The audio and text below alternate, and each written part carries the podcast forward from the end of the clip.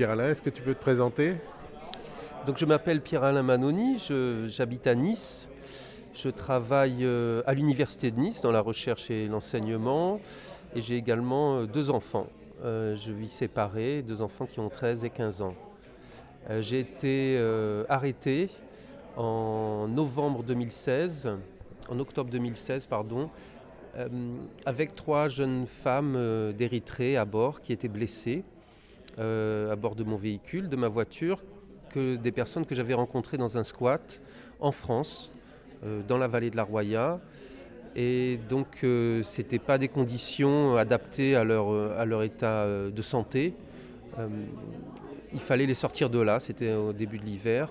Donc, c'est ce que j'ai fait. Je les ai prises dans ma voiture pour les ramener chez moi et après faire en sorte qu'elles puissent rejoindre Marseille pour être soignées, sachant qu'à Nice, les migrants étaient et sont probablement toujours euh, s'ils sont pris en charge par l'hôpital, ils sont renvoyés, ils passent aux mains des autorités, ils sont renvoyés systématiquement. Euh, ça s'appelle de la réadmission. Et ça s'est fait systématiquement depuis, euh, depuis des années. J'ai été arrêté, été, je suis passé en procès à Nice et j'ai été relaxé.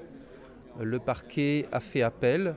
On m'a accusé donc de d'aide au séjour et à la circulation de personnes en situation irrégulière. J'ai été relaxé en première instance en, retenant euh, euh, le fait qu'elles n'étaient pas dans des conditions euh, dignes. Et donc voilà, c'est ce qu'on appelle l'exception humanitaire. simplement, le parquet a fait appel et, et j'ai été condamné en appel à la cour d'appel d'Aix-en-Provence à deux mois de prison avec sursis. Euh, ça a été le début d'une suite de procès, puisqu'il y a eu euh, plus d'une dizaine de personnes qui ont été arrêtées après moi et qui sont poursuivies euh, avec les mêmes chefs d'inculpation. Aujourd'hui, j'ai décidé de me pourvoir en cassation. Originellement, tu étais militant. Enfin, comment tu es tombé dans le soutien aux exilés à la frontière?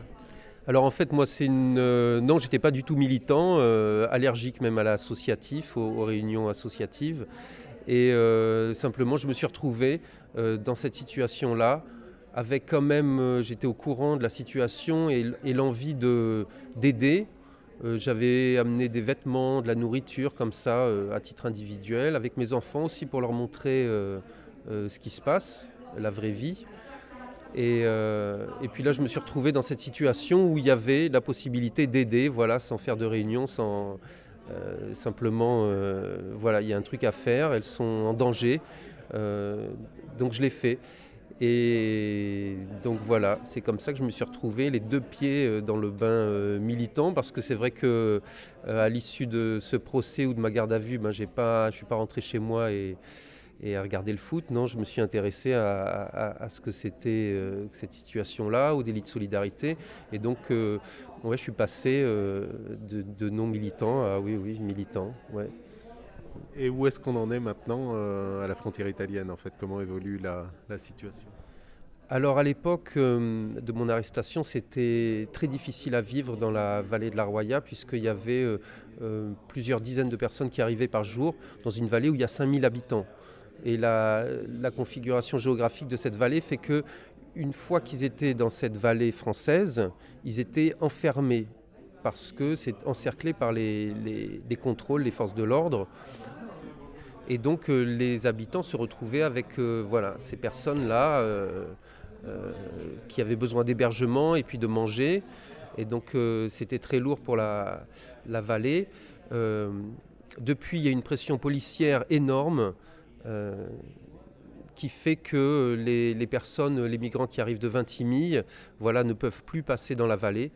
Euh, dès qu'elles sont en contact avec les autorités, elles sont renvoyées directement à Vintimille, enfin renvoyées, euh, remises aux autorités italiennes qui les renvoient soit à Vintimille, soit carrément dans les hotspots au sud de l'Italie.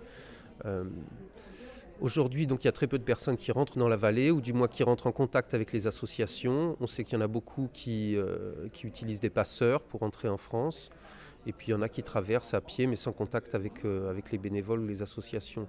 Ce qui est terrible, c'est toujours cette réadmission donc, de toutes les personnes, mais surtout des mineurs.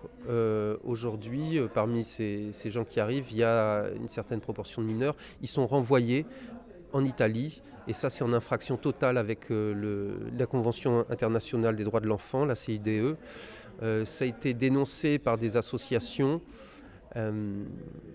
Aujourd'hui, c'est des ordres. On comprend que c'est des ordres qui sont donnés par la préfecture euh, aux policiers et qui, euh, voilà, qui expulsent en les remettant dans le train. C'est-à-dire qu'ils savent, les autorités savent qu'il ne faut pas remettre les mineurs euh, aux, autorités italiennes parce que les autorités italiennes vont les refuser. Les autorités italiennes connaissent le droit et donc on ne peut pas déplacer des mineurs comme ça à travers une frontière ou les renvoyer en Italie. Il n'y a, aucun, a aucune base légale. Donc les Français, les autorités françaises les mettent dans le train direction l'Italie. Ça c'est terrible. Euh, il faut que, ce ça continue d'être dénoncé. C'est des, des, infractions qui sont complètement assumées euh, par la préfecture.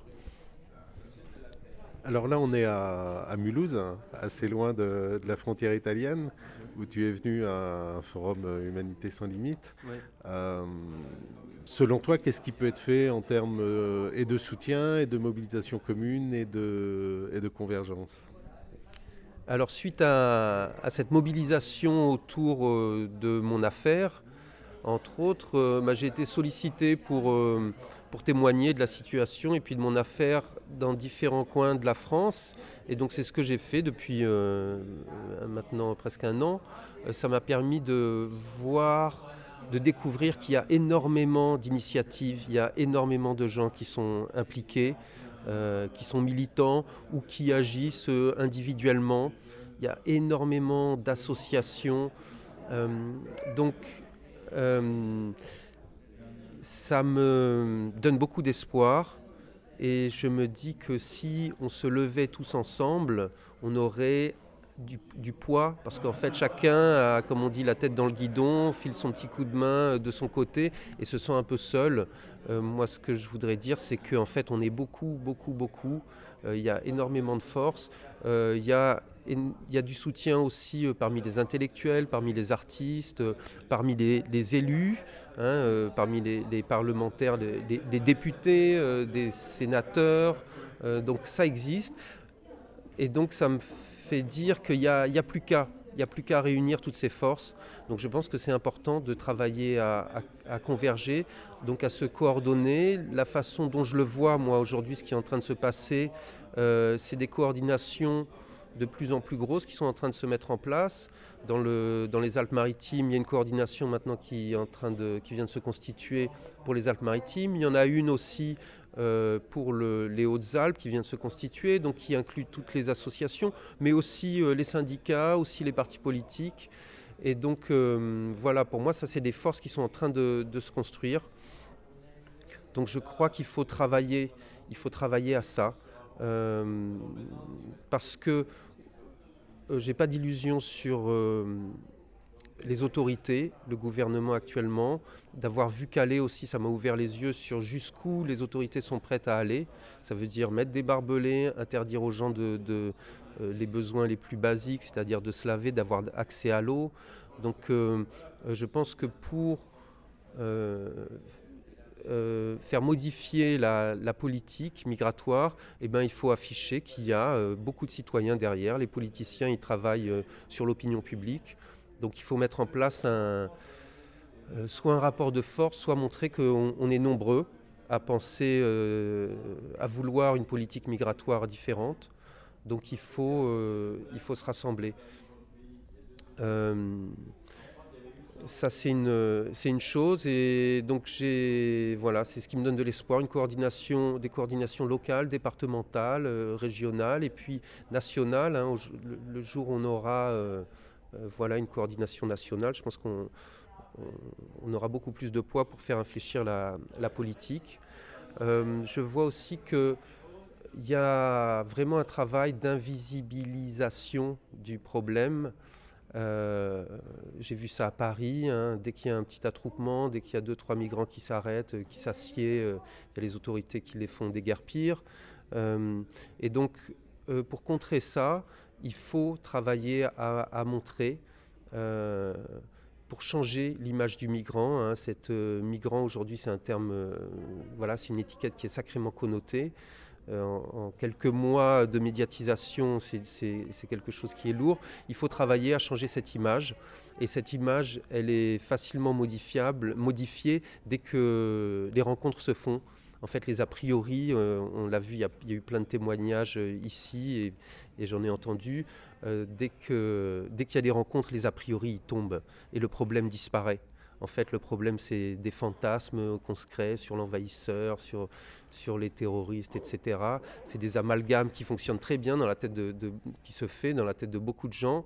Et dès qu'il y a une rencontre avec une personne, et eh ben voilà, on se rend compte que, ce fantasme a plus de sens. Donc il faut provoquer des rencontres, provoquer des réunions publiques avec euh, ces personnes concernées, c'est ce qu'on appelle les migrants.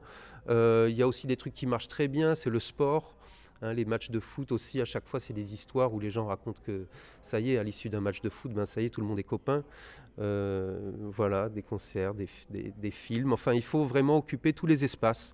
Euh, pour moi, ça, a beaucoup de sens. Surtout qu'on a quelques forces quand même qui sont un peu nauséabondes, avec des propos euh, racistes.